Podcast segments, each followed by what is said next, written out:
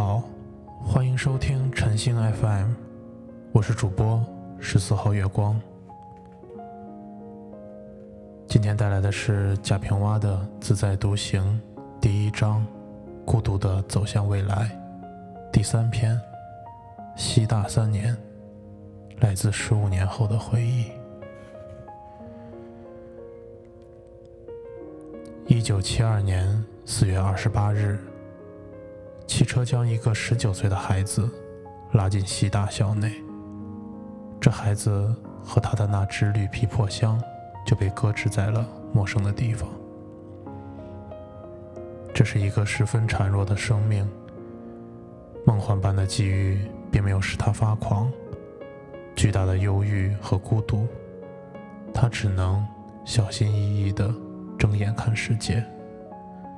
他数过。从宿舍到教室是五百二十四步，从教室到图书馆是三百零三步。因为他老是低着头，他发现学校的蚂蚁很多。当眼前有了好些各类斜角时，他就踽踽地走了。他走的样子很滑稽，一只极大的书包，沉重使他一个肩膀低下去。一个肩膀高上来。他唯有一次上台参加过集体歌咏，其实嘴张着，并没有发声，所以谁也未注意过他。这正合他的心境。他是一个没有上过高中的乡下人，知识的自卑使他敬畏一切人。悄无声息地坐在阅览室的一角，用一个指头敲老师的家门。默默地听同窗的高谈阔论，但是旁人的议论和嘲笑，并没有使他惶恐和消沉。一次政治考试分数过低，他将试卷贴于床头，早晚让耻辱盯着自己。他当过宿舍的社长，当然尽职尽责。遗憾的是，他没有文章。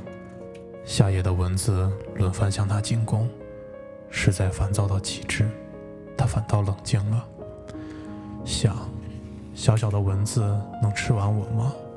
这蚊子或许是叮过什么更有知识的人的，那么这蚊子也是知识化了的蚊子，它传染给我，也一定是知识吧。冬天里，它的被子太薄，长长的夜里。他的膝盖以下总是凉的，他一直卷着睡，这虽然影响了他以后继续长高，但这样却练就了他善于聚集内力的功夫。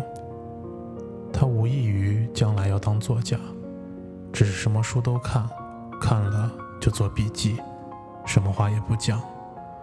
当黄昏一个人独行于校内的树林子里。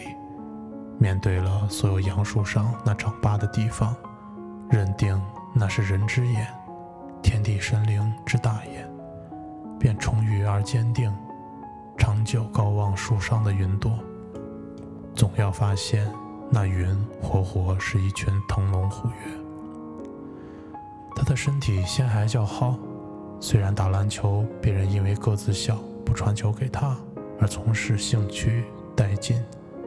虽然他跳不过鞍马，虽然打乒乓球仅败于女生，但是当一次献血活动被抽取了三百 cc 之后，又将学费购买了书，不久就患了一场大病，再未恢复过来。